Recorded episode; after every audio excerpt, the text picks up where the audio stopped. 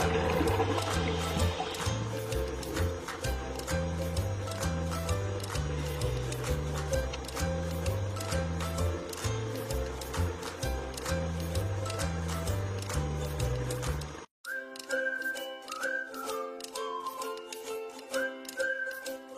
Te caería un filetito de pescado sencillo, delicioso, que no te lleve mucho tiempo prepararlo y que sea ideal para cocinarle al amor de tu vida? Ahí te va. Aquí cuento con unos filetes de dorado, rondan en los 200 gramos cada filete, que si tocamos el tema saludable, es una buena fuente de vitaminas como la B5 y la B6, nutrientes que te ayudan al funcionamiento adecuado de tus células, apoyando por supuesto el metabolismo celular, por aquello de la fabricación de neurotransmisores, químicos que controlan tu humor, tu reloj biológico, en fin. En pocas palabras, estamos hablando de un pescado saludable. Como ves, yo aquí estoy agregándole ralladura de limón y de naranja. Solo ten cuidado de no rayar hasta la parte blanca, ya que eso te puede amargar este asunto. Esto lo vamos a refrigerar unos 10 o 12 minutos, mientras nos adelantamos con un complemento. Hagamos un buen aderezo. Utilizaremos algunas fresas ya limpias y desinfectadas, cerca de 50 mililitros de jugo de arándano o de granada si cuentas con él, de 2 a 3 cucharadas de jarabe de agave, puedes usar miel de abeja sin problema, un chorrito de vinagre de manzana también, o de piña, y el jugo de un limón y el de media naranja. Para ese toquecito picante vamos a colocarle un poco de chile chipotle en adobo, al gusto, su toque de sal y listo. Simplemente licuamos y ahí queda. Solo reservamos en refrigeración. Para cocinar el pescado, es sencillo, ahí te va. Ya que tomó su reposo con la ralladura de limón y de naranja, solo falta agregarle su sal. Que en este caso estoy utilizando sal ahumada. O sea, no es que tengas que ponerle de esta, aquí es cuestión de gustos, no es obligatoria esta sal. Pero bien, puedes usar sal de mar.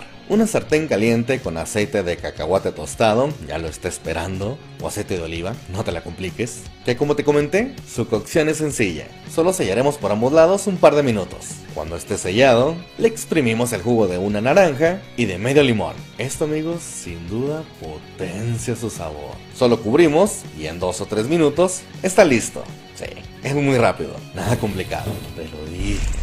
Estos filetes irán acompañados de ensalada, donde su aderezo ya está esperando su turno de entrar en acción. Ahí en el plato colocamos algunas espinacas baby con arúgula, algunas rebanadas de fresa, unos cuartos de higo, que como me encantan los condenados, algunas mitades de uva también, nueces de la India, sacamos unas perlas de melón, ahora que si cuentas con sandía, también jalan, igual y puedes combinar. ¡Qué Colocamos su filete de dorado, que huele de maravilla. Esto ya se está poniendo chido. Y ya para rematar, le agregamos un poco del aderezo que ya pedía gritos ser parte del plato. Ahí tú pone el gusto. Chécate, ¿qué te parece este manjar? ¿De que te enamoras? Te enamoras. Te vas a lucir, eso ni lo dudes. Créeme, es una auténtica delicia.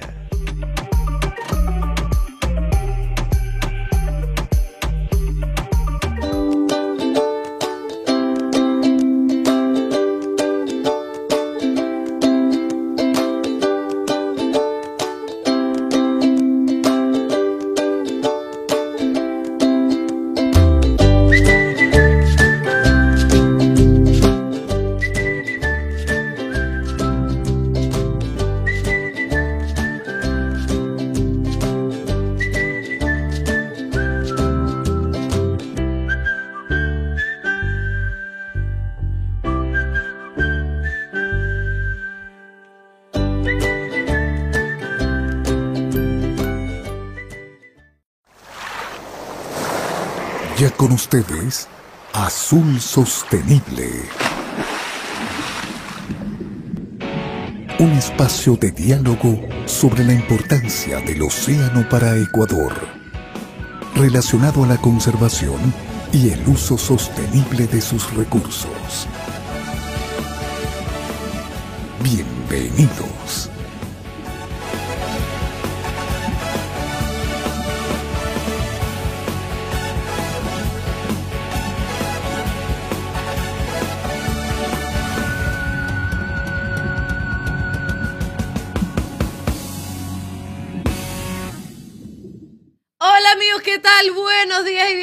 A Azul Sostenible, sábado 9 de la mañana, ya que estamos todavía en la semana de celebración de nuestros dos añitos de Azul Sostenible. Así que coméntenos en Facebook y en YouTube que estamos en vivo. Y aquí el ingeniero haciendo gala. Ingeniero sonríe, pues. Mire esa cara que tiene y todo bravo. lo bien que se ve con esa camisa hoy. Ah, una camisa ¿Cómo le va? Buenos días. Buenos días. Buenos días. Buenos días, disculpe, sí, estaba tenso viendo, poniendo todo atención a lo que dice Alondra y a los coloridos pececitos que me acompañan. Buenos días con todos, gracias por estar aquí, sábado 9 de la mañana, pues aquí estamos nuevamente, como dice Alondra, recordando nuestros dos años, pero eh, más que nada eh, informando sobre el azul sostenible, sobre el océano y sobre siempre las cosas interesantes que hay frente al mar, ¿no? Siempre diciéndoles a ustedes lo, o trayendo expertos eh, eh, que puedan conversar con ustedes directamente y con, a través de nosotros para poderlos informar de qué es lo que sigue existiendo en el mar, qué es lo que se hace, qué es lo que se pesca, qué es lo que se cultiva, qué es lo que se conserva, qué es lo que se protege. Y bueno, tanto que hay que hacer no solamente frente al Ecuador, sino frente a todo el océano eh, y de todos los océanos. Es un tema de discusión mundial. Justamente ayer terminó la reunión de las Naciones Unidas para discutir el acuerdo de biodiversidad marina, pero ya hablaremos más adelante cómo terminó esa reunión. Ya, sí, porque estaba, estaba tensa la cosa, así que ya vamos a hablar. Muy interesante. Sí, recuerda que nos retransmite el Channel Galápagos, Noticias en Desarrollo, Radio Cascade, España Latina TV y todos ellos para que nos puedan también escuchar en cualquier lado. Y recuerda que también los programas se quedan grabados en, en Spotify, en YouTube, en Facebook, por si no lo puede ver en vivo. Recibimos sus comentarios también a través de Facebook y YouTube, así que tienen todo el programa para hacerlo y al final tenemos las encuestas en Twitter. Pero ahora vamos a nuestro primer segmento, Noticias desde el Mar. Presentamos Noticias desde el Mar. Primera noticia desde el mar es que 13 empresas apuntan al mejoramiento pesquero del perico peruano y sostenibilidad. Un total de 13 empresas procesadoras de dorado o perico en el Perú se unieron a la alianza Perú Magi Alliance para impulsar y promover la implementación del proyecto de mejoramiento pesquero, FIP por sus siglas en inglés, del perico peruano lo cual garantizará un manejo responsable de pesca e incluyente con la pesca artesanal. Esta alianza fue lanzada en Estados Unidos durante una de las exposiciones comerciales de productos pesqueros y acuícolas más grande del mundo en la Seafood Expo Norteamérica, evento mundial realizado en la ciudad de Boston, Massachusetts. Durante el evento, los representantes de esta alianza buscaron consolidar compromisos fortalecer nuevos lazos con empresas de los Estados Unidos, que es el principal destino de exportación del perico peruano. Actualmente Estados Unidos y los mercados extranjeros exigen productos provenientes de una pesquería responsable, que cumpla con estándares de sostenibilidad y buenas prácticas pesqueras. Con el fin de lograr la sostenibilidad pesquera, con el apoyo de compradores estadounidenses, WWF trabaja con la industria pesquera peruana y el gobierno peruano en el proyecto de mejoramiento pesquero para que la pesquería del Perico obtenga la certificación del Marine Stewardship Council MSC.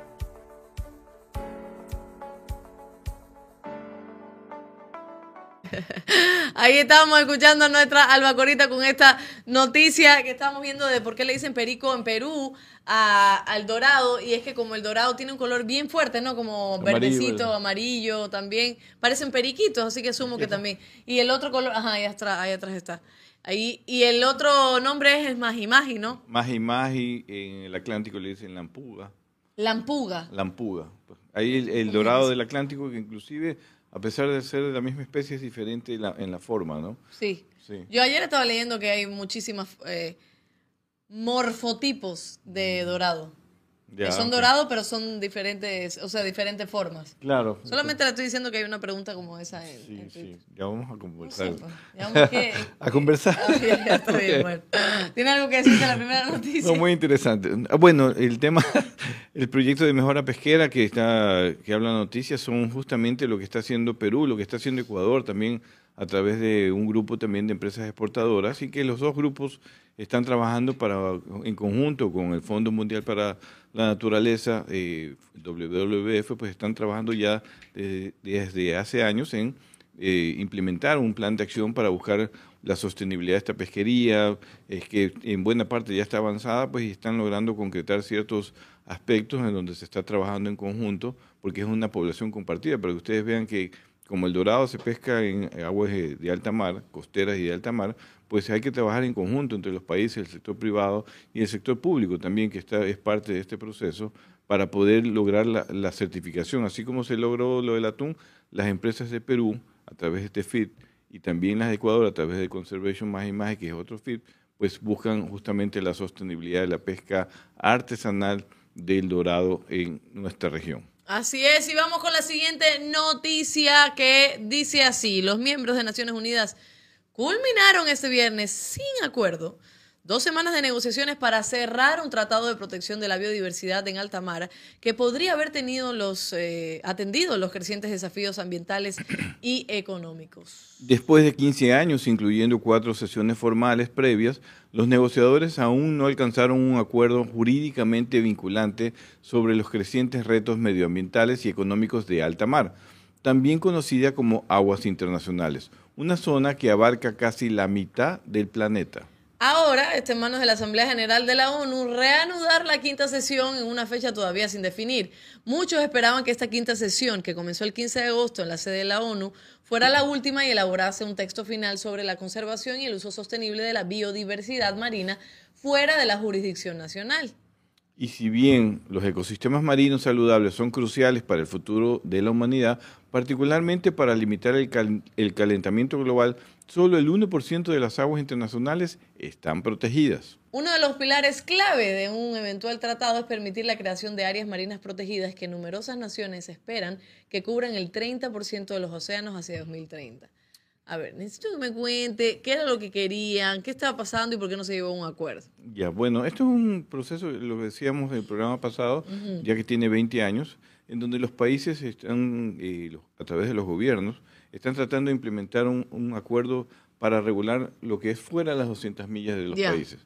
Pues fuera de las 200 millas, pues como dice, hay una gran biomasa de agua, esa es una zona de todos. Entonces todos los países tienen que ponerse de acuerdo para eh, conservar y hacer uso sostenible de los recursos en alta mar, eh, protegerlos en ciertas áreas, posiblemente algunas áreas requieren ciertas áreas de conservación, áreas marinas protegidas, pero la disputa pues está justamente entre conservación y uso sostenible, ¿no? entre protección eh, de ciertas áreas y también aprovechar el recurso fuera en alta mar, como hemos visto, pues flotas asiáticas que vienen a pescar el calamar fuera de las 200 millas, la extracción minera que hay eh, en, los fondos de los mares, que es un tema todavía para nosotros muy lejano, pero para países como Japón, Noruega, Europa, Estados Unidos, pues son temas que ellos ya están implementando.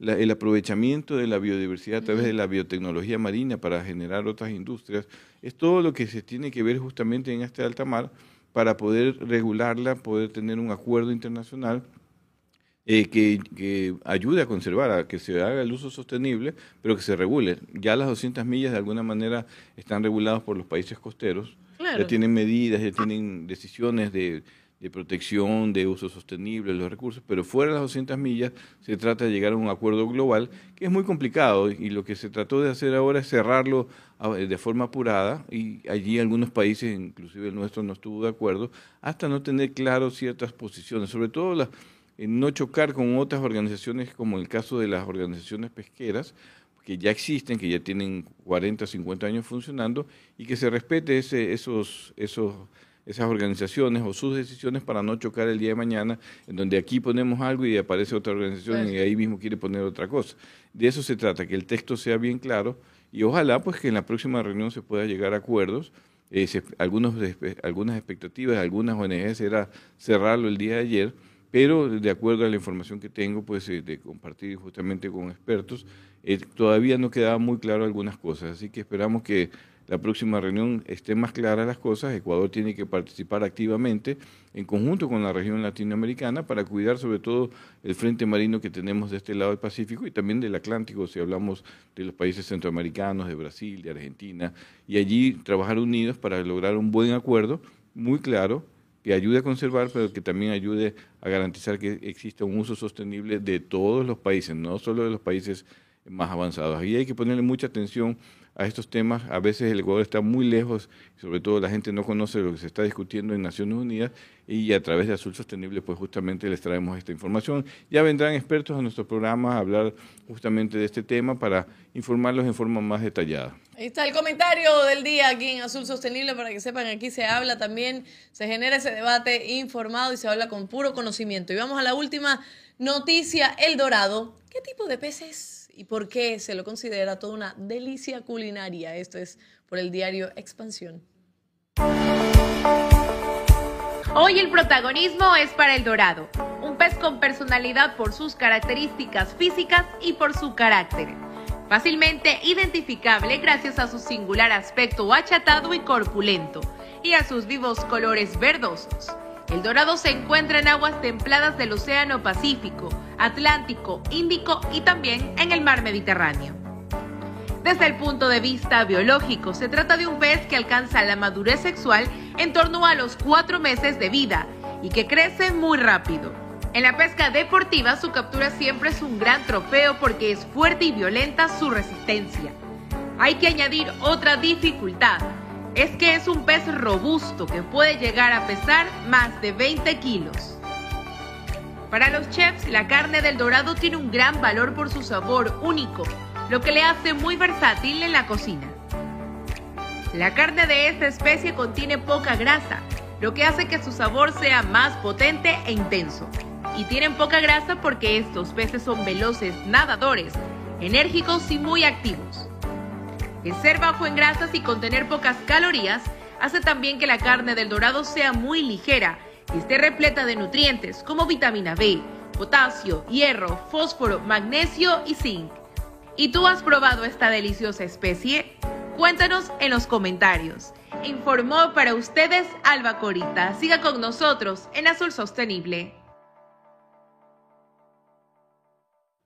Pues sí, nosotros también hemos comido dorado. Cuéntenos en los comentarios, ¿usted ha comido dorado? El otro día le decía el ingeniero que comida de lo más rico. Ahí pregunté cuál es la pesca del día, me dijeron dorado y de una así con una salsita de lo más rica y es suavecito y la verdad que tiene un sabor nada mariscoso, de, de verdad que es un pescado bien, bien rico. Muy rico y hay ciertas partes, por ejemplo, eh, cuando quieran pedir cachetes de dorado, es la parte como más, más deliciosa del dorado como, la parte especial. mía, los, cachetes dorados. Y lo comentaba con Alondra y el equipo la, eh, que en los años 80 el dorado se desperdiciaba. ¿Y por qué? Sí, en los años 80, según la gente en Manta, pues llegaba como pesca acompañante de algunos barcos y lo dejaban a un lado, a veces lo dejaban en la playa y no le paraban mucha bola. Entonces, no era un pescado tan codiciado. Hoy en día se exporta, es un pescado de mucha, eh, muy apreciado en el mercado de Estados Unidos. Nosotros somos eh, uno de los principales exportadores de dorado fresco para, para Estados Unidos junto con Perú,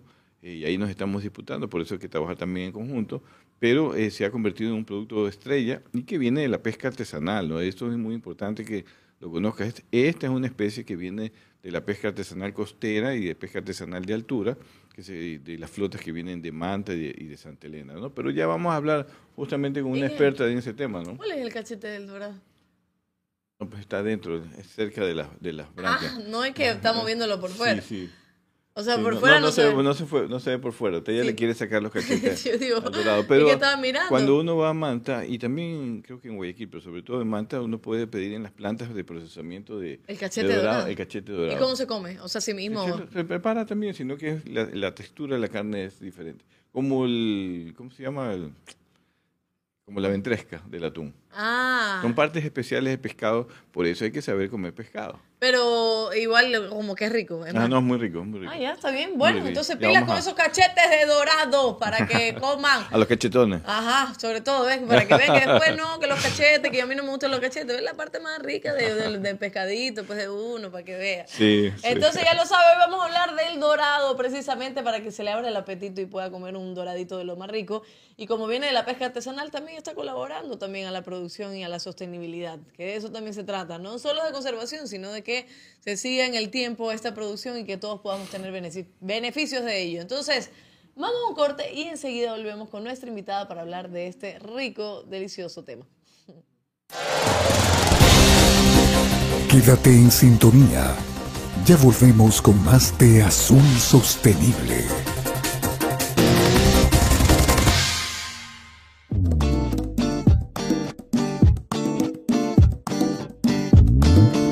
Super abre fácil de atún manabí cuando tengas hambre atún manabí.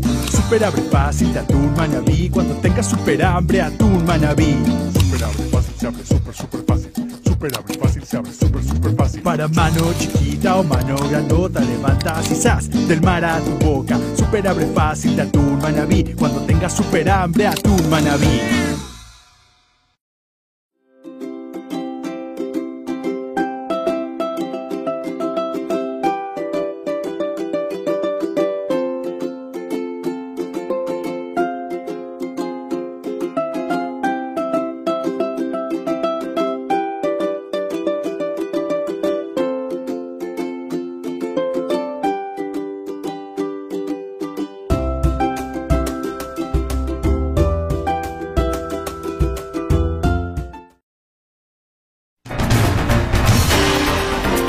Seguimos con Azul Sostenible.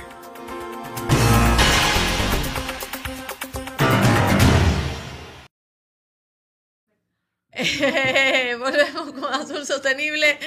Eh, aquí en Facebook y en YouTube para que nos siga viendo. Hay algunas personas que nos están escribiendo y que están viendo el programa con la familia ya preparaditos para un para un desayuno con dorado o algún boloncito por ahí que usted quiera. Así que coméntenos también en nuestras redes sociales para nosotros poder leer sus saludos. Entonces, tenemos algunos ya y, por ejemplo, algunas personas que nos están escribiendo, como Julio Solís también, que nos manda muchas bendiciones del Palmar Provincia de Santa Elena. Qué buen programa informativo. Muchas gracias por el gran aporte a este sector. Dios los bendiga, señorita Alondra, el ingeniero Morán. También Giglia. Bueno, Víctor Rosero. Víctor, usted siempre me confunde. Ahí está acompañándonos. Interesante el programa. Felicitaciones. Nos Gracias, envía. almirante. Así es, vamos con más. Eh, Gama Ga, buenos días. Ahí está Gabriela. Líderes de la pesca artesanal y los pescadores, el equipo de Azul Sostenible. Ecuador debe seguir trabajando para lograr la certificación. Una pregunta para Verónica Mora: ¿cómo se diferencia un macho de una hembra? Perfecto. Esa es la primera pregunta que le voy a, dar a mi entrevistada. José Conforme realiza un ceviche dorado y apanado riquísimo. Ah, mira tú, José, no veo la invitación por ningún lado, así que nosotros No nos esperamos que eso sí puedo comer, nada de excusa, Sí, sí, que yo sí. no, eso sí puedo comer. Todos hablan de protección, pero los países más desarrollados explotan nuestra riqueza marina. La voz sale distorsionada al ingeniero Morán y Albacora. Ah, ya. Ay, pero Gabriela, siempre. Dice que parece la voz extraterrestre, la de Albacorita. Él, su internet, Gabriela, salga de la mata de mango, échese un poquito para el lado y ahí sí nos escucha bien. Wilsington Ortega dice buenos días al equipo al pie del cañón con las noticias y conversatorio marino del Ecuador. Un abrazo, Y Wilsington. tenemos Magda. Ay, la señora Magda. ¿Cómo está, señora Magda? Mi saludo para el personal de Azul Sostenible. Felicitaciones por su aniversario. Espero que esté muy bien, señora Magda, que se cuide, que tenga esa alegría que usted la caracteriza siempre y que cuide muchísimo a su nietecita querida Albacorita, que es lo mejor, lo mejor que ha dado el Ecuador. Eh, Marjorie también nos escribe. ¿Ah? La mejor albacora. La mejor albacora, señora Magda, nomás le digo. Buenos días, dice el equipo Azul Sostenible para Verónica. Excelente invitada. Saludos de Mata Marjorie. Solo para Verónica, para nosotros no. Está bien. Mariuxi Escalante dice, buenos días, saludos al equipo Sostenible para Verónica Mora, un fuerte abrazo desde Guayaquil. Perfecto, continuamos. Más adelante seguimos leyendo eh, los comentarios que nos van llegando en Facebook y en YouTube. Le agradecemos muchísimo que esté conectado y ahora vamos a darle la bienvenida a nuestra invitada de el día de hoy. Se enciende la cámara. Nuestra invitada Verónica Mora, asesora técnica del FIP Conservation Magi Magi. ¿Cómo está Verónica? ¿Cómo le va? El tema de hoy es pesca sostenible de pez dorado en el Ecuador. Y, y quién mejor para hablar de este tema que usted. ¿Cómo le va? Muchas gracias. Buenos días, eh, ingeniero Morago. Buenos días, Alondra. Eh, bueno, es un gusto para mí acompañarlos el día de hoy y quiero, antes de comenzar a, a tratar el tema principal, felicitarlos por su segundo aniversario. Excelente programa donde siempre van a la vanguardia todo lo que respecta a las actividades acuícolas y pesqueras del Ecuador. Felicitaciones a ustedes y al equipo, obviamente. muchísimas gracias. Verónica. Muchísimas gracias por eso. Y aquí estamos precisamente para seguir tocando estos temas que son de mucho interés, ¿no? Y, que todo el mundo debería estar al tanto. Pesca sostenible de pez dorado en el Ecuador. Siempre se piensa que, por ejemplo, si tenemos una industria como el camarón, como la acuacultura, que nos da un montón de ingresos, miles de millones de dólares al año. Tenemos también la pesca del atún, que también nos genera muchísimos ingresos. Y vamos poco a poco dejando de lado otros, otras especies, por así decirlo son especies, ¿no? Especies, que, que, que, a la final son em, fuente de ingreso, fuente de producción y fuente de alimento para el país. ¿El dorado es así de importante para Ecuador? ¿Cuál es la importancia del dorado para, para el país? Bueno, eh, es muy importante eh, lo que está mencionando Alondra, porque si bien es cierto, eh, dentro de la pesca artesanal del Ecuador, empezando pues a, decir que dentro de la región es una de las más grandes. Eh, tenemos la flota eh, de fibra de vidrio como artesanales que aproximadamente representan 5.000 eh, unidades y bueno, de barcos nodrices con pues, 240 aproximadamente, de las que se constan como registradas en la Subsecretaría de Recursos Pesqueros, que es el ente que regula esta actividad. si bien es cierto, pues conocemos que en la pesquería del Ecuador eh, para el sector productivo, pues representa un ingreso estimado de aproximadamente eh, alrededor de 65 millones de dólares anuales que generan eh, la, exportación de este recurso, el recurso dorado, al mercado principal que es Estados Unidos. Entonces es importante mencionar esto porque obviamente ayuda a la, economía, a la dinámica de la economía y obviamente en la parte social, y, a la parte ambiental, pues obviamente aplicando sus eh, códigos de buenas prácticas para el manejo del recurso. Eh, específicamente, pues eh, las acciones de, sostenibilidad son importantes aplicarlas no solamente desde gobierno, sino también de, la parte privada, y en este caso los actores principales, considero yo, son los pescadores. En ese sentido, pues ellos actualmente están a la par en, en temas de aporte para tomas de decisiones del gobierno porque ellos proveen los datos. Ellos son los que día a día eh, trabajan con el producto, el recurso, y son quienes obviamente conocen el manejo eh, adecuado del mismo. En todo caso, eh, es importante resaltar el valor importante de la actividad del sector pesquero artesanal en la actividad de la pesquería de dorado en Ecuador. Y Verónica, usted me hablaba de em, ciertas acciones de sostenibilidad, por ejemplo, no tanto, no solo de los gobiernos, sino también de los pescadores. ¿Cuáles serían estas acciones en concreto para lograr la sostenibilidad. Y cuando hablo de sostenibilidad, hablo de que también perduren el tiempo, ahora que no haya sobrepesca, haya, hablo también de que no haya ningún tema ilegal en cuanto a la pesca del dorado, hablo de que los pescadores también tengan sus beneficios ¿no? en, este trabajo. ¿Cuáles son estas acciones concretas para lograr la sostenibilidad? Sí, eh, el marco es global. El marco no solamente depende, como digo, de, una entidad pública. Eh, tenemos muchas ONGs que están implementando proyectos importantes eh, a la vanguardia de la tecnología. Ah, en el programa anterior, pues yo lo seguía al, atenta pues a la intervención de Fernando Rey, pues WWF, que se está implementando ya pilotos de trazabilidad. Entonces, hay que implementar eh, pilotos de trazabilidad, eh, pilotos de, bueno, en este caso monitoreos a bordo a través de las bitácoras electrónicas, que es lo que se estaba explicando eh, los observadores virtuales. Entonces, es algo que antes no se venía, no se había escuchado en, ese sentido en la actividad del pescador, en sus embarcaciones, que son los pilotos a donde se va a realizar este proyecto. Otro, otro, mm, otra implementación en este caso también eh, dentro de la eh, iniciativa pesquera costeras en América Latina, eh, que se implementó a través de WWF, también habla sobre el, programa de, de, actividades que protejan el recurso, que protejan y que hagan un manejo sustentable del mismo. Entonces, ONGs, instituciones públicas, el tema también importante eh, de la investigación a través del ente, el ente científico de, Ecuador, que es el IPIAP, aquí en, en, cuanto a estos temas de investigaciones pesqueras. Entonces, las medidas de ordenamiento que implementa el ente rector a través de las vedas. Entonces, el resumen sería el uso de herramientas tecnológicas, implementación de medidas de ordenamiento que van a veces cambiando a medida que del comportamiento del recurso, porque si bien es cierto, eh, cambia a través del tiempo en cuanto a su comportamiento, dependiendo de muchos factores que pueden ser oceanográficos, eh, atmosféricos. Entonces, en ese sentido, eh, hay que estar siempre atentos a estos comportamientos a través de la investigación, que es algo muy importante que debe de hacerse énfasis aquí en el Ecuador. Realmente sí se necesita un poco más de apoyo en cuanto a la inversión económica como presupuesto de Estado para poder eh, realizar estas actividades de investigación importantes en estas especies. Sobre todo eso y siempre nos, nos hablan de, de la necesidad de que se apoye la investigación y de que se generen también este tipo de estrategias para poder seguir investigando, porque la sostenibilidad no es solo decirlo, sino también de, de investigarla y tomar acciones. Ahora, usted es asesora técnica del FIP Conservation Magi Magi. ¿Qué es, qué es eso del FIP Conservation Magi Magi?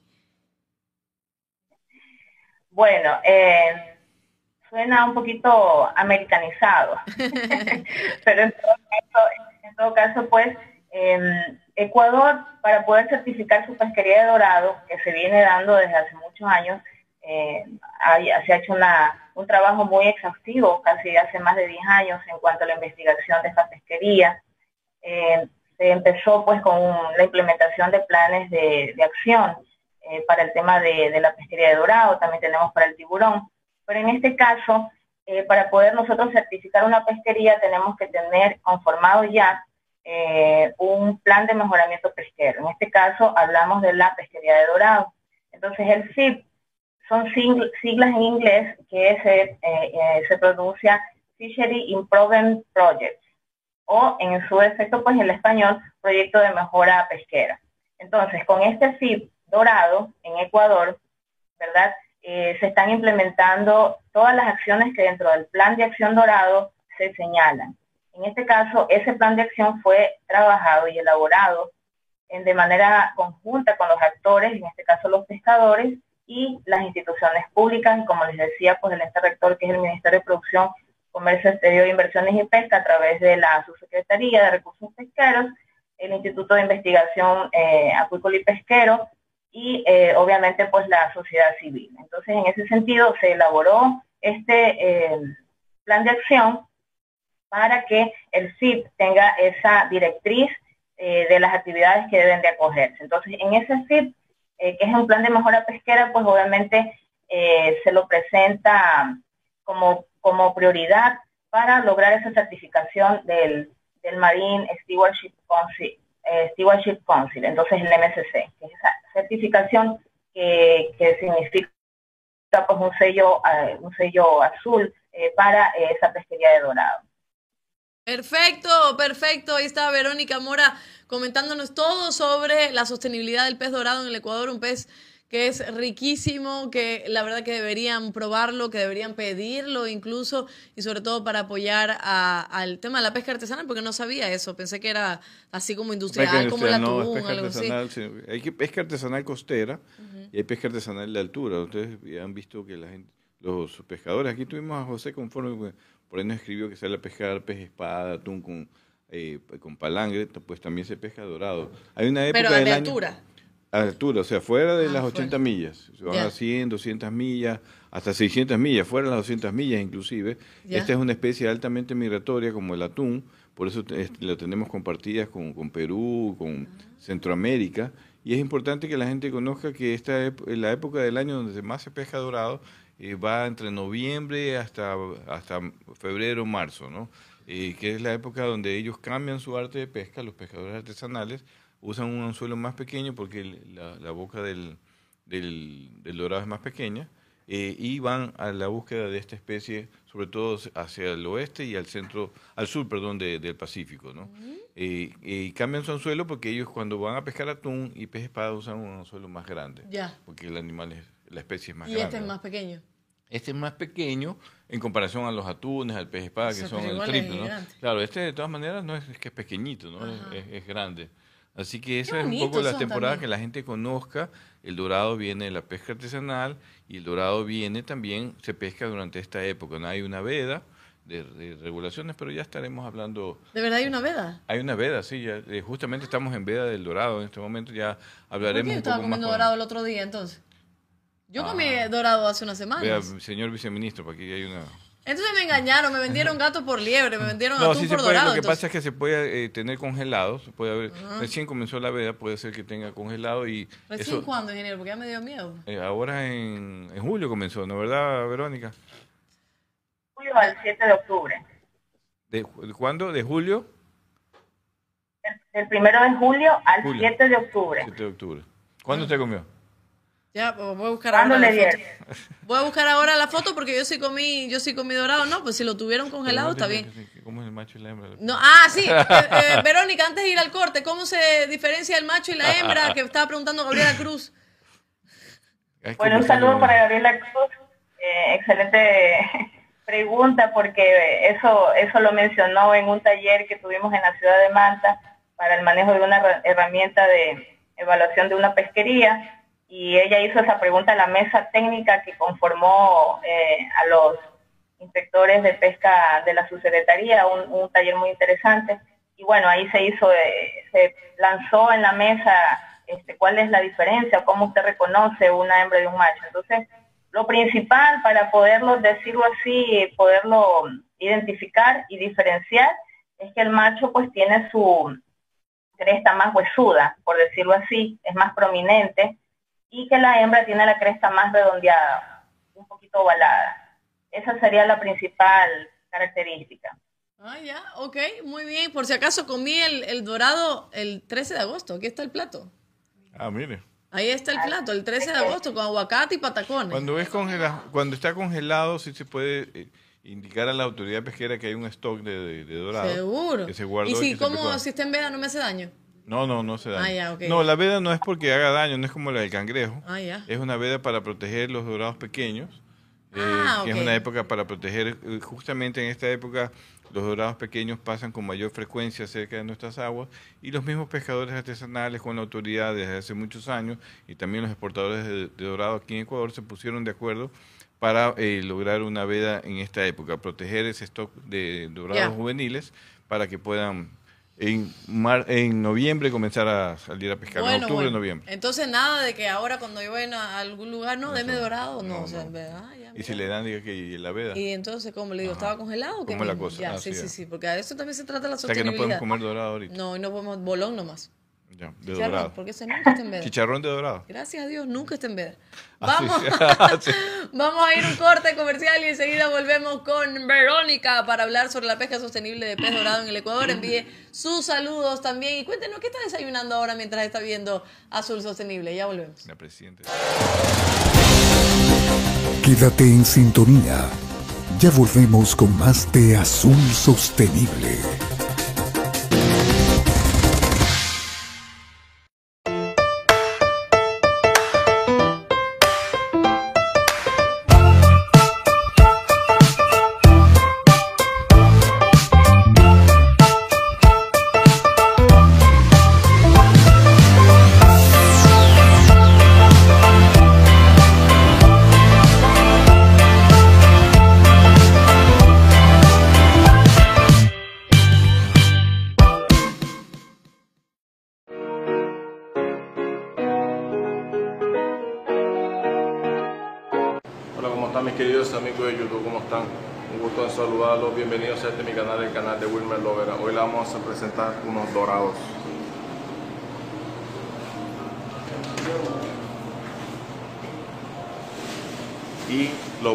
A picar, ya ustedes van a ver.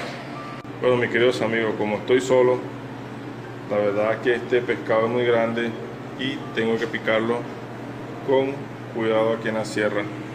Ya lo metí, lo piqué así de lado y así lo voy picando en tres pedazos y lo voy colocando aquí en la cesta y aquí como ya vemos la cesta con láminas por supuesto y como aquí estoy solo en, ahorita en este momento de la sección no puedo picarlo no puedo colocar la cámara para picarlo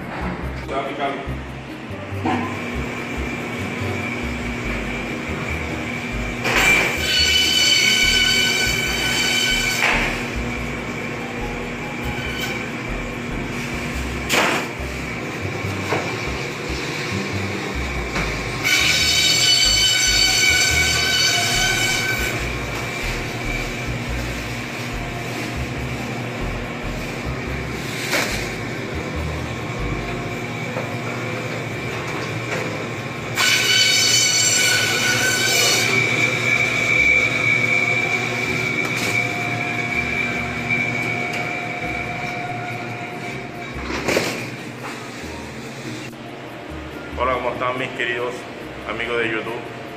Vamos a seguir aquí con la parte de picar el dorado.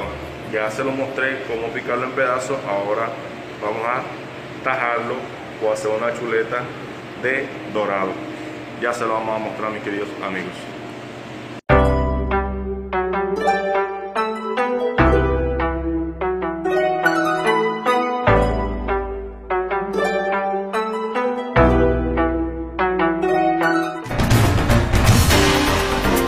Seguimos con Azul Sostenible. Había uno en Estados Unidos, que no.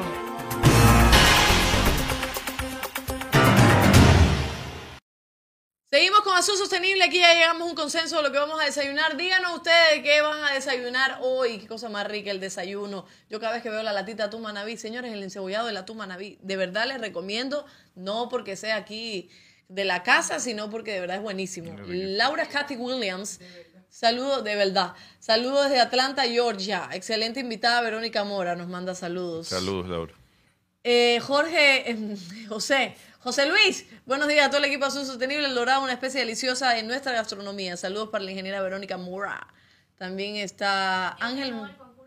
Ángel Muñoz ganó el concurso de, de las camisetas. Buenos días, sigue adelante con el programa. ¿Ya, le escribí- llegó? ¿Ya le llegó el premio? Pero, Ángel, mande la dirección, pues se ganó en cebollado. Yo no entiendo nada. Ángel, venga a verlo a la oficina. El, el- el premio, venga a verlo aquí a la oficina Azul Sostenible. Y no se quede sin ese premio que está buenísimo. Cuando usted abra Pero la lata. avise, pero tiene que avisar cuando venga. La lata del encebollado atún manaví se abre súper fácil. ¿Ah? De verdad, de verdad. O sea, no, está, no es como el material de las del atún, pero es muy facilita de abrir y el olor es espectacular. ¿Y el, el sabor? Del sabor, sí. Y ahora tenga la cebollita al lado también, si usted quiere ponerle hierbita, el pan y el chifre. Mira, un desayuno garantizado. Veamos otros saludos.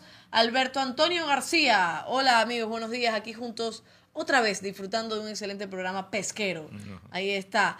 Juan Carlos, saludos Guillermo de Galápagos. Ahí está, Hola, estamos Juan Carlos, saludando. Luis. Ambrosio, como siempre, interesante programa. Y Verónica es una gran profesional. Saludos a todo el equipo. Pamela Torres, saludos al equipo de Azul Sostenible. Alondra, está bonito tu abrigo. ¿Sabes que He recibido muchos cumplidos por el abriguito. Tengo uno rosadito también. Bien bonito. Pero no le voy a decir dónde es, porque entonces después... No, mentira. Ya les voy a decir dónde es. Síganme en las redes sociales. Eh, Francisco Galvis, excelente tema. Saludos, Verónica. ¿Sabes por qué estoy hablando mucho? Porque estoy tomando café. Ya me Ah, ya. por eso es que no paro. O sea que todos los días Sí. tomo café. Ya, ajá, no, no, porque a veces hago pausa, pero ahora estoy así. Es raro ese momento. Saludos para el equipo de profesionales Azul Sostenible. Charlie Torres dice. También está Yadana Reverón. Saludos al equipo Azul Sostenible, en especial a la ingeniera Verónica. Se le recuerda con cariño de sus inicios en la Subsecretaría de Recursos Pesqueros. Así es, así es. Eh, Grace Hunda, un fraterno saludo para los amigos de Azul Sostenible desde San Cristóbal, Galápagos. Rosendo Villavicencio, hola, ¿me gané o no los premios de los atunes? ¿Qué tengo que aclarar? Rosendo, usted no se ganó, pues, porque tenía que decir cuántas camisetas tenía el ingeniero y Ángel, Pablo Guerrero y otra persona más y Doña Eli se ganaron porque dijeron que eran 12 y efectivamente eran 12. Entonces ya para otro concurso usted ya pilas para que se lo gane. Ya, al final vamos a poner otra vez el reportaje por si no lo han visto, para No. que vean cuántas. ¿No? Sí, sí, sí, sí. Al final, al final, No, al no. final. Sí. Vamos entonces a, a otro saludo. Adrián Bartolomé, saludos, muchos éxitos al equipo de Azul Sostenible. Don Adrián.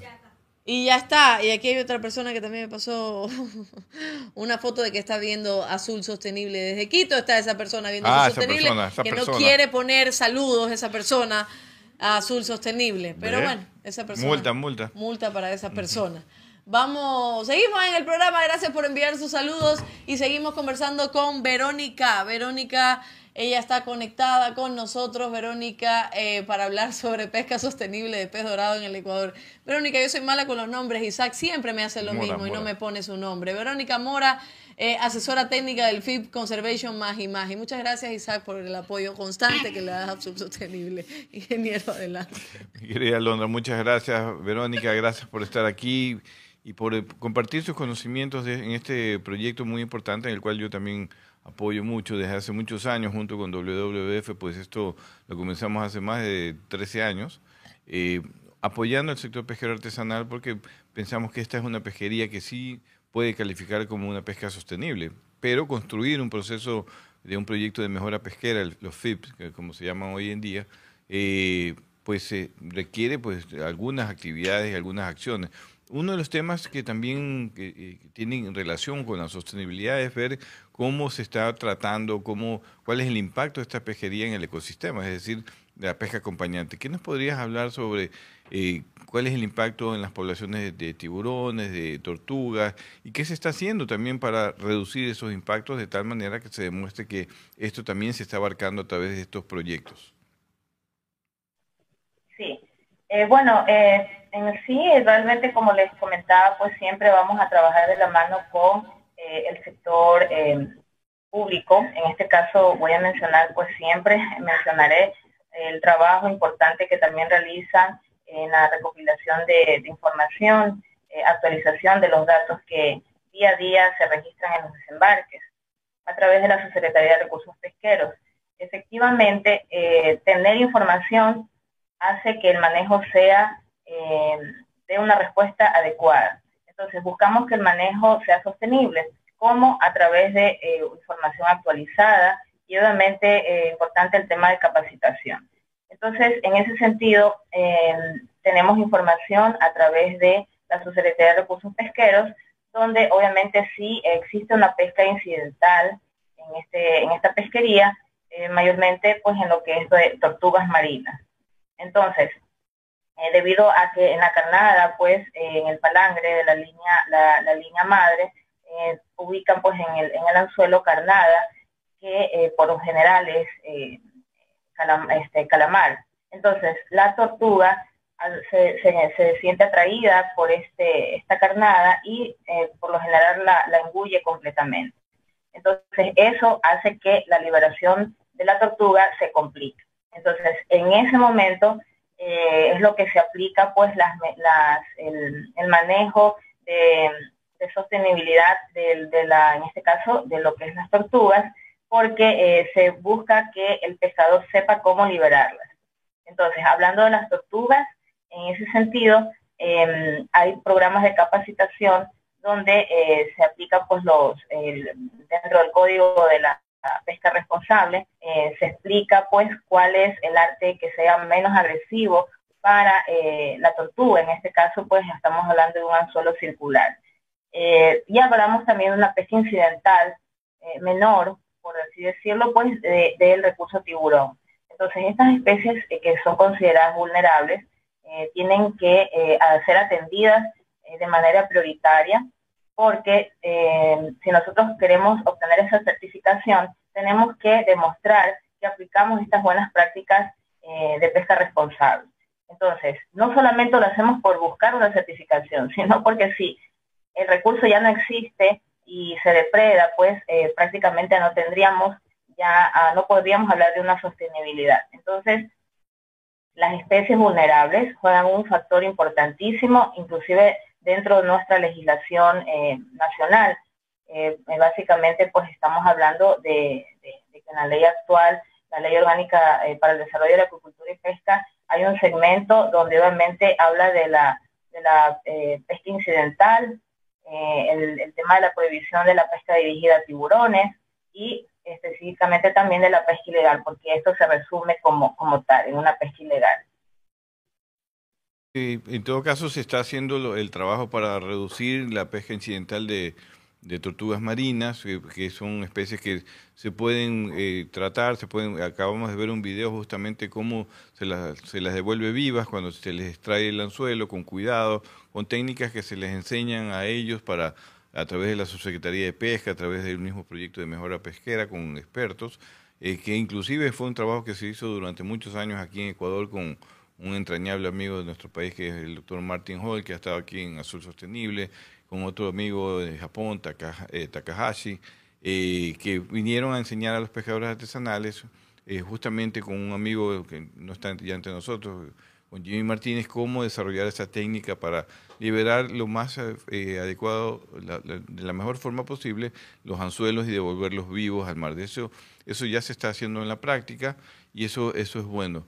También hay una pesca incidental de tiburones, a pesar de que está prohibido, como tú bien dices, la pesca dirigida de tiburones, también en esta pesquería que hay tiburones, es el tiburón azul, yo, mis primos, eh, que a veces caen que, y que también vienen en esta pesquería y que y caen, que son parte de la alimentación, a pesar de que es una población alta, eh, bastante grande, la tiburones azules, somos, somos grandes, somos manavitas, entonces, somos familia grande.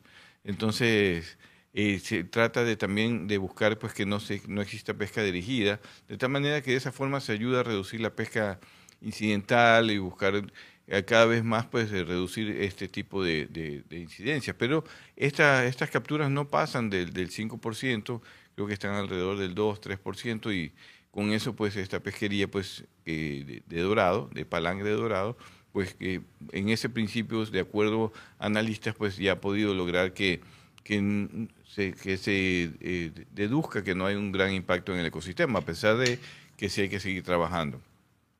Verónica, y, también el principio 3, ¿cómo beneficia al principio 3 en el FIT de Dorado el tema de la administración de la pesquería? En Ecuador tenemos una buena administración, tenemos una nueva legislación, tú trabajaste, fuiste parte del equipo que trabajó en la nueva legislación cuando estuviste asesor en la Asamblea.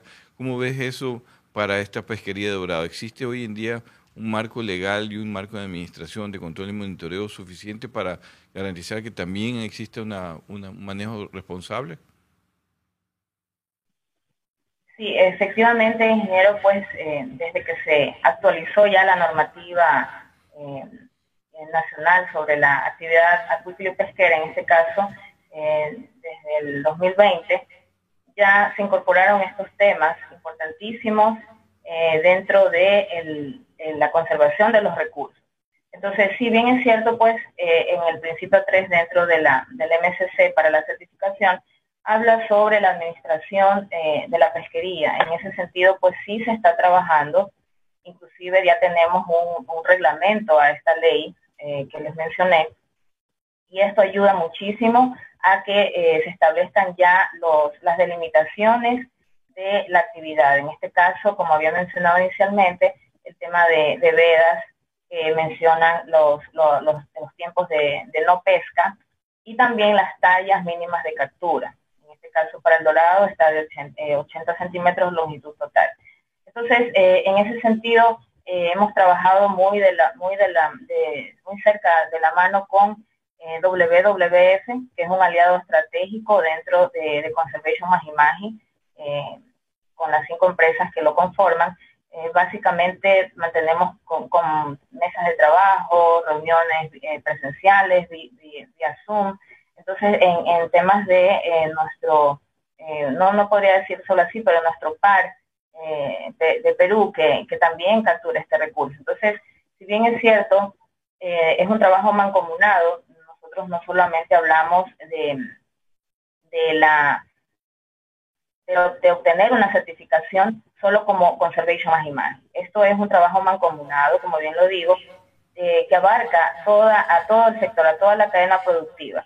Entonces, eh, desde la captura de recursos, obviamente está su comercialización. Entonces, es por eso que se busca implementar herramientas para que se, se, valide este trabajo transparente que Ecuador realiza para la captura de este recurso, a través de su normativa, a través de la implementación de pilotos y, obviamente pues ya con, el plan de acción nacional que tenemos para el recurso dorado. Entonces son herramientas que se han ido eh, poco a poco, como bien dice, eh, puliendo para eh, ir actualizando según las necesidades de, del sector. Verónica, eh, eso es lo que se, se, tiene hasta el momento.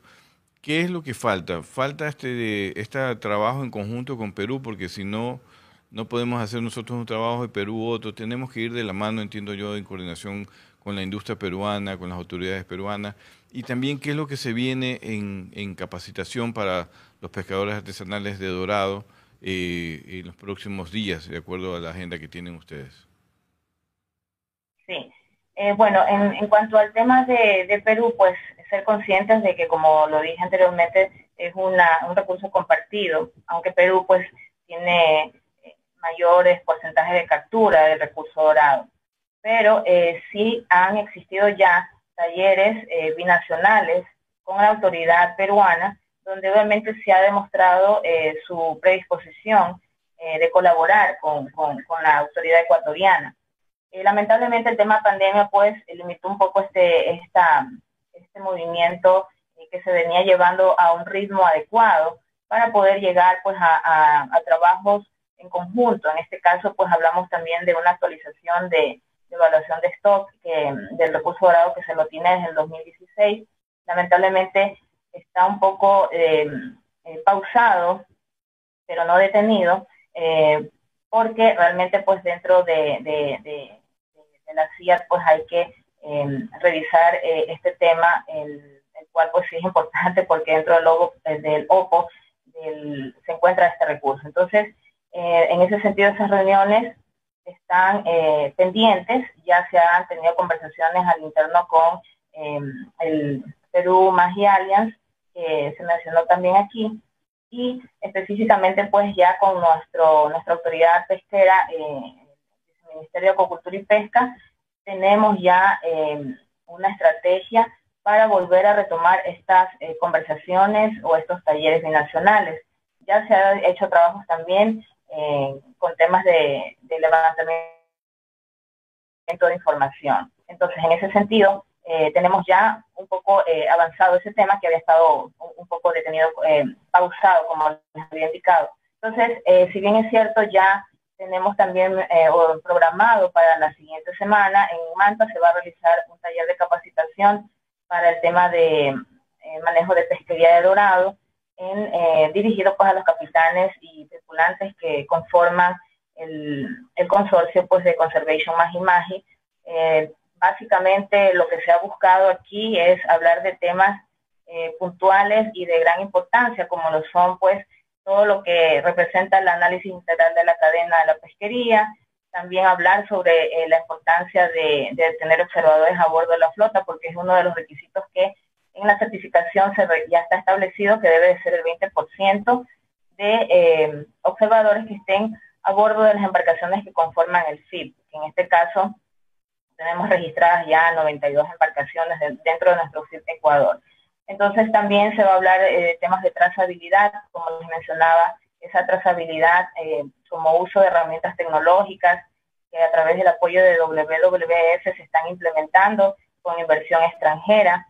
Entonces eh, son rubros importantes y obviamente hay que comunicarlos y, y felicitar esa gestión que a través de Pablo Guerrero se ha venido realizando. Es algo muy importante para el país. Eh, también se va a hablar de, bueno, la normativa, porque si bien es cierto, eh, eh, se debe de conocer cuáles son las limitaciones y las, prohibiciones y lo permitido o no permitido dentro de la actividad de la pesquería, en este caso del dorado. También se va a hablar sobre el estado de evaluación de stock de, del dorado, pues en este caso con lo que se tiene el más reciente, pues es el del 2016, no se ha podido actualizar. Y este, bueno, eh, hablar sobre las buenas prácticas de manejo y técnicas de liberación de tortugas, eh, y este, en este caso como especies vulnerables. Esos son los temas que se van a abordar eh, en la próxima semana. Va a ser un día de la capacitación, toda una mañana en, en la ciudad de Manta y las empresas pues están, las empresas que forman parte del consorcio eh, Magi Magi pues están eh, financiando esta, este, esta capacitación. Perfecto, Verónica, muchísimas gracias, excelentes temas, ya lo saben, y muchísimas gracias también por la información y para hablar de sostenibilidad del pez dorado en el Ecuador. Le enviamos un saludo gigante y sigue haciendo también su excelente trabajo. Perfecto. Muchas, gracias. por la invitación. Gracias. Gracias. Perfecto, vamos ahora entonces con las encuestas en Twitter, pero primero no me grites, no me grites, Albacorita, no me grites.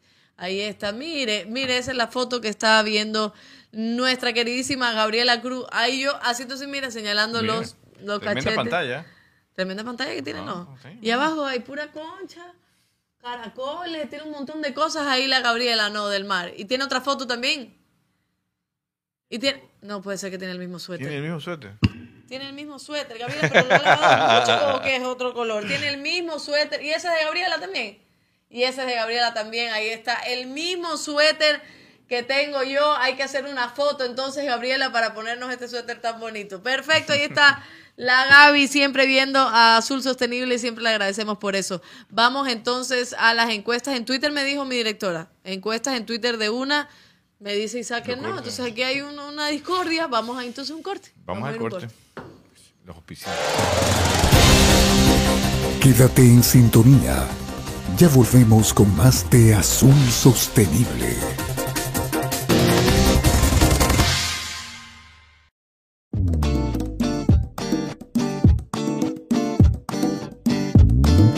Super abre fácil de atún manabí cuando tengas hambre atún manabí.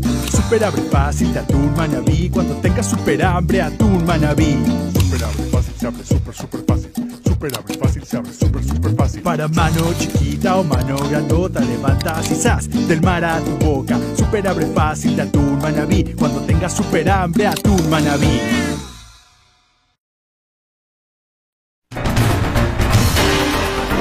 Seguimos con Azul Sostenible.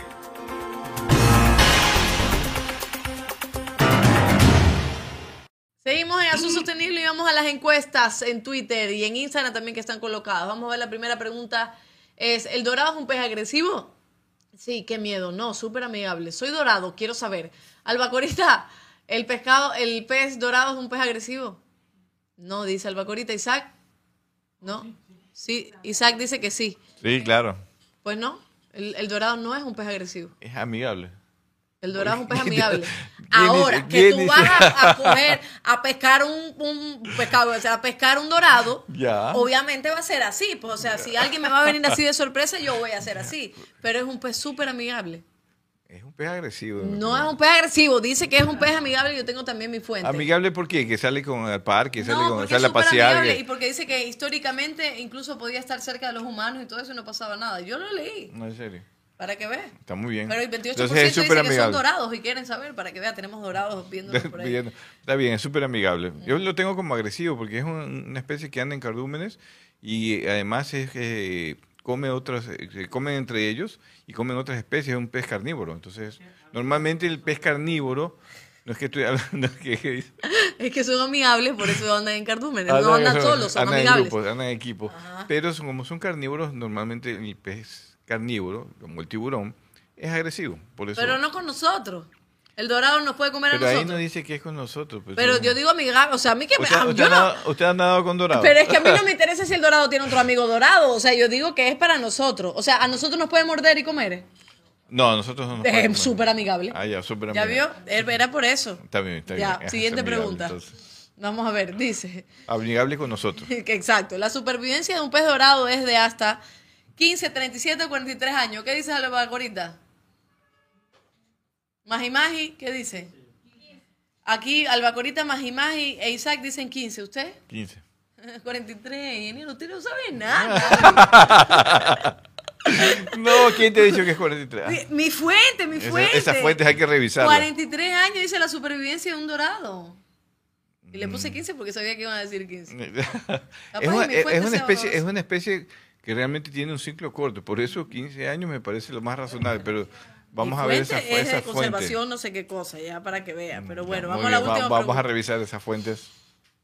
La última está en blanco y dice, la oranda y el comera son dos morfotipos de pez dorado, ¿sí o no? A ver, vamos a hablar, yo creo mejor. Vamos a comer- estoy equivocadísima. vamos a- porque son especies, esas son, eh, son peces de, de acuario, son peces. Pero, eh, sí. Pero por eso, cuando digo morfotipo, significa que es como diferente tipo, pero pertenece al dorado. No. Ah, Entonces no, pues por eso no, lo puse. No, por eso. Por eso dice la oranda y el comera. no son. No son, No, claro que ah, no. ya. Claro, pero se llaman también pez dorado, pero son dos grupos Ah. diferentes de peces. Ah, o sea, el dorado no es golfi. No, Golf- no, do- no, nada que ver. Ah. ¿Y cuál es el comera? ¿Y el goldfish cuál es? Ah, no, escúcheme, todas las encuestas están basadas en el goldfish y no en el pez Ah, dorado. Por eso que dice que es amigable, por eso yo decía amigable. Ah, ya. Y 43 años, ya. Entonces, está Oye, ¿y- Ah, ¿y, cuál es el comera? ¿Qué sé yo qué voy a saber, ingeniero? el tiburón también es amigable y se cree. Ah, no, Así. espérese, hago mea culpa. Yo me, entonces yo, claro, yo dije dorado goldfish. No, Entonces todas las encuestas están basadas en el goldfish, no en el dorado. ya estaba queriendo yo repetir mi curso de ingeniería de pesca porque ¿qué pasó? Porque no, es que, es que. ¿Y cuál es el comera? ¿Qué sé yo? Ah, ¿Qué señor? Usted lo puso. Pero ahí estaba en la página, dice el comer, no sé, habían como 500 especies de goldfish de eso. Pero es el cometa. No, comer, dice. Cometa. Yo no lo he encontrado. Hice, hice mi investigación, digo, debe ser el cometa, pero bueno. Primera vez tanta equivocación. Pero, pero digamos, El próximo programa es el dorado del De- goldfish. digamos que sí hice mi investigación, pero en otra especie. Ya. En otra especie. Por eso yo decía, que es raro que todo el mundo aquí esté confundido, no soy yo.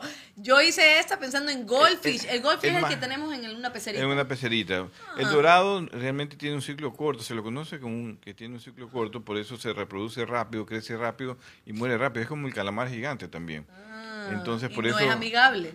Y no, normalmente no se lo considera amigable. Si es, con los- si es un acuario, sí es amigable, porque está bonito. Pero el, el dorado no se lo pone en acuario. Yo voy a protestar con algo, y aquí la directora también que me haga caso.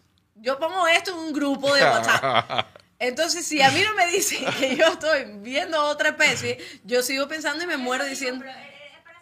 Ajá, para que la gente sepa, dice. Y yo aquí como para, hacer boba, divertido, para hacer divertido el programa. Claro, o sea, como que me digan, no, las encuestas son de atún y yo ponga de tiburón. Terrible esto, la verdad. Pero pido disculpas, No, pero no. era para que usted supiera que lo que es el goldfish y no el dorado. Y dorado no es gold, es magi magi. Más y más y con. O sea, pero dorado en más y inglés sí más. es gold. Pero el pez no. Son dos peces, dos peces diferentes. Ya, dorado en inglés sí es gold, para que vaya también aprendiendo inglés. Pez de acuario. Pero no es el... es- El magi magi, que es el que se consume, el que se pesca. pez dorado no es goldfish, es magi magi. Acabo de aprender El algo. próximo, el próximo programa hacemos de golf. Terrible, me siento, me siento, me siento avergonzada. No, pero sí No, aprendí, no, sí no, aprendí. es así. eh, Para eso es aprender, porque todo el mundo se puede equivocar, se puede confundir. Terrible nos hemos confundido. Son tres preguntas, ingeniero. Sí, Tres te, preguntas. te juro que iba a hacer yo de nuevo el curso de ingeniería de pesca. Y yo peleándome ¿Dónde con quiero, el quiero ver esa fuente, esa, esa fuente bibliográfica? ¿no? Pero tienes razón, el goldfish, entonces sí es amigable, puede vivir hasta 43 años y, Y- eh, morfológicamente puede ser similar. Ya, perfecto. Muy bien. Ya estamos, ya lo sabe. Así uno aprende, señores. Díganos en nuestras redes sociales, en Instagram, en Twitter, en Spotify, en Google Podcast, en todos lados, para que también pueda ver los programas. Y este Así video es. se lo vamos a colocar también en Instagram para que, para que aprenda lo que es un goldfish y lo que es un magi magi. Nos vemos el próximo miércoles. Nos vemos el próximo miércoles a la una de la tarde y nos vamos con ingeniero despídase para yo decir lo último. Nos vemos el, día, el próximo día miércoles. Pueden, pueden irse a comer ya un dorado, un cevichito de dorado también es No bueno. está en veda. Ah, cierto, no está en veda. Pero bueno, si es, si es parte de la trazabilidad y, y está, eh, se puede consumir, eso lo dice la autoridad pesquera. Autoridad pesquera, ve- diga si se puede consumir o no. Ya, perfecto. Ya tiene que escribirnos ahí a todos para poder aprender también de ese tipo de, de medidas de conservación. Perfecto, Nos, entonces. nos vemos el día miércoles a la una de la tarde A la con una de la otra tarde. invitada u otro invitado. u otro invitado. Y le dejamos ahora entonces el video de cuántas camisetas de pescaditos y camisas tiene el ingeniero de pescadito. Así que para que usted vea Entiendo eso. quién ganó, quién no ganó. Y los que ganaron tienen que venir a buscar el premio aquí en eh, el estudio, en el set de Ahí están todos los premios ya. Sostenible. Todos los premios están listos ahí. Yo lo estoy viendo en este momento. Nadie se ha llevado nada. Nadie se ha llevado En absolutamente en nada. ¿Cómo nos vamos a llevar? No. ¿Cómo nos vamos a llevar dos de cebolla y nos vamos a comer eso? Nos vemos entonces el miércoles a la Chao. una de la tarde. Muchas gracias. Es casi una regla, una tradición. En cada saludo al inicio del programa de Azul Sostenible, esto tiene que también pasar. para poder interactuar con ustedes. Y aquí está, eligen con una camiseta nueva, solo les informo, es nueva y tiene tiburoncitos de varios colores. Como- Escribiendo. Y aquí el ingeniero, como siempre, guapísimo, con esas camisetas. Muchas Esa es nueva, ¿no? ¿O no? No, no es la- Y el ingeniero con su camiseta número 3426 de pescadito. ¿Cómo le va, Inge? Muy bien, mi querida tiburoncitos. Estamos en Azul Sostenible con la camiseta del ingeniero de lo más linda, esa camisa bella. Esos son los pececitos un poquito más grandes. Hay tiburones Más también. sí. Ajá, y hay doris. no, Y hay doris. Ahí ¿no? hay Doris también. Sí, el ingeniero tiene un montón de camisetas y llegó el momento de descubrir cuántas son. Amigos de Azul Sostenible, no me van a creer dónde estoy. Por fin voy a ingresar al hogar del ingeniero, al closet del ingeniero para ver cuántas camisetas de pescadito, de tiburoncito, de tortuga, de lo que sea que tenga que ver con el mar tiene. Así que preparado porque hoy lo descubrimos. Así que vamos.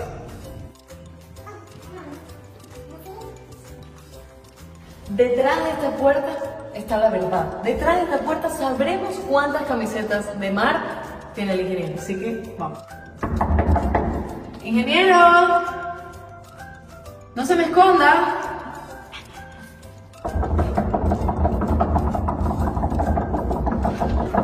Buenas.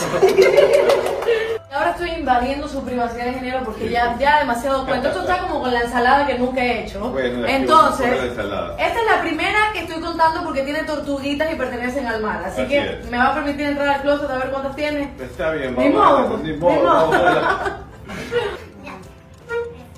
Ahora sí, ya estamos en el cuarto del ingeniero y este es el closet. Voy a- Bienvenida a mi closet. Bien, ven, ajá, voy a empezar a contar por acá. Así que venga para acá, cámara, albacorita, venga para acá, ve. Esta es la primera, es una de, de las preferidas. Esta que hay una, esta no nos sirve, esta tampoco, aquí hay dos. Vamos a ir poniéndola aquí para organizarla. Vamos a ver cuántas camisetas tiene el ingeniero. Este, el caimán cuenta como, no, no cuenta como, ca- no, perfecto, tenemos tres. A ver, ah, el lagarto, no caimán, dice. Tres, tres, tres, cuatro, cuatro, cinco. Estos son florcitas. Como cinco nomás, no puede ser. Ah, es que aquí hay otro lado. Venga para acá, venga para acá, Albarconita. Cinco. Esta, esta hojita no, no cuenta, ¿verdad? Está bonita esta, ingeniero, debería ponérsela ya. Cinco, a ver, esto que tiene, no es una aquí, cinco, esto es nada, cinco, seis, los pescaditos muertos. Seis. Y esto no puede contar como una camiseta de mar, porque es como una ameba.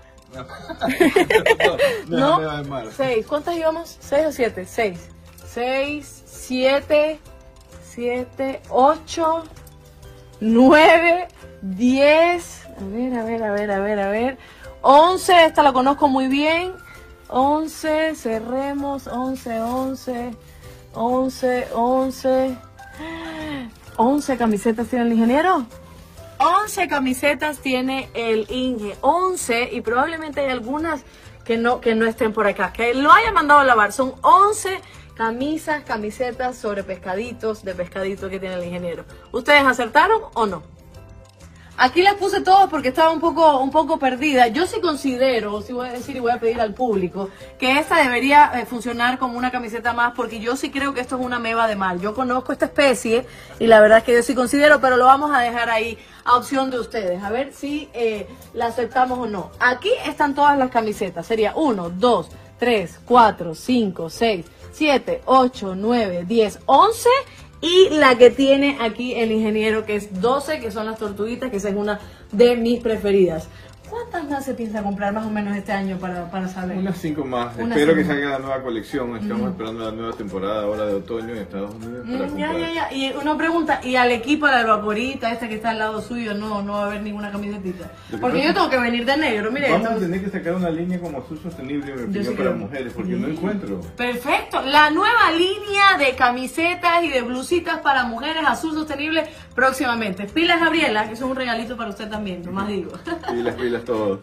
Por si acaso, la camiseta no es lo único que tiene, tiene mascarillas de tiburón, esto es una langosta, aquí tiene una pantaloneta de un tiburón. La verdad es que el ingeniero vive, piensa todos los días en el mar. Y en azul sostenible, ¿sí o no, Inge? Claro, porque es muy bonito, es muy hermoso el mar y el mundo marino, así que hay que vivirlo. Ya lo sabe, así que si usted acertó, eh, puede concursar para que se gane premios del mar también y premios ahí por ahí de atún Manaví. Así que ya lo sabe, son 12 camisetas las que tiene el ingeniero, próximamente la nueva línea de azul sostenible. Nos vemos pronto. Chao.